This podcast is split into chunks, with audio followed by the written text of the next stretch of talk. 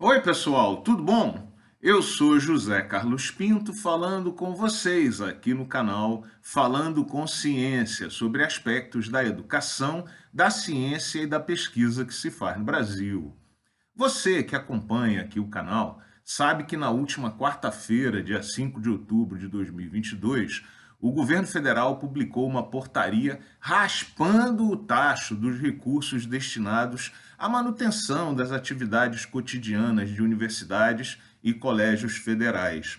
Pois bem, a pressão popular e da mídia foi tão grande que o governo federal teve que voltar atrás e anunciar na sexta-feira, dia 7 de outubro de 2022, o desbloqueio dessas verbas, bloqueio esse que comprometia a sobrevivência dessas instituições no ano de 2022. Mas, pois bem, talvez o que você não saiba é que na surdina, entre a quinta-feira, dia 6 de outubro de 2022, e a sexta-feira, o governo federal publicou uma nova portaria, dessa vez a de número CETO 8893 de 2022 do Ministério da Economia, em que promove o corte de mais de 600 milhões de reais, é isso mesmo que você ouviu, mais de 600 milhões de reais das verbas destinadas ao Ministério da Ciência, Tecnologia e Inovação. Dessa forma, ao mesmo tempo em que anunciava o desbloqueio das verbas para as universidades, na surdina, o governo federal cortava uma quantidade de dinheiro ainda maior do Ministério da Ciência, Tecnologia e Inovação, comprometendo a sobrevivência da pesquisa no Brasil e, em última instância, drenando os recursos que, em boa parte, também iriam para as universidades, agora por meio dos projetos de pesquisa. Trata-se de situação inédita na história da ciência do Brasil. E editais e processos que já estavam em andamento estão sendo cancelados em massa nesse momento nas agências de fomento governamentais.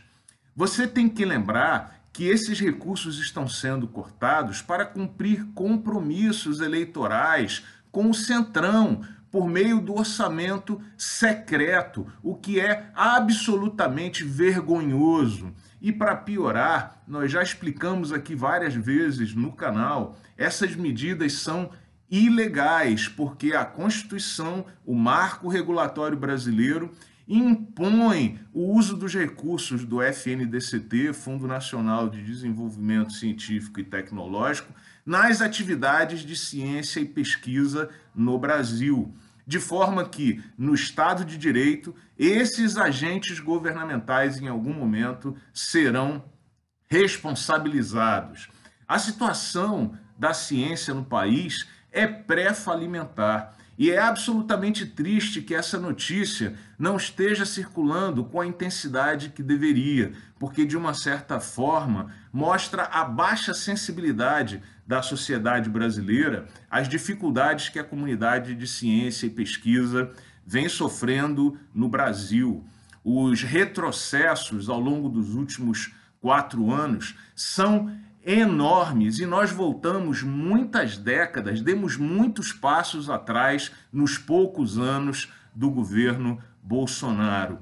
Parafraseando Darcy Ribeiro, a crise na ciência brasileira não é uma crise, é um projeto e vai nos escravizar ao subdesenvolvimento e à dependência tecnológica em relação aos países do norte. Mas ainda dá tempo de mudar isso. Fora Bolsonaro.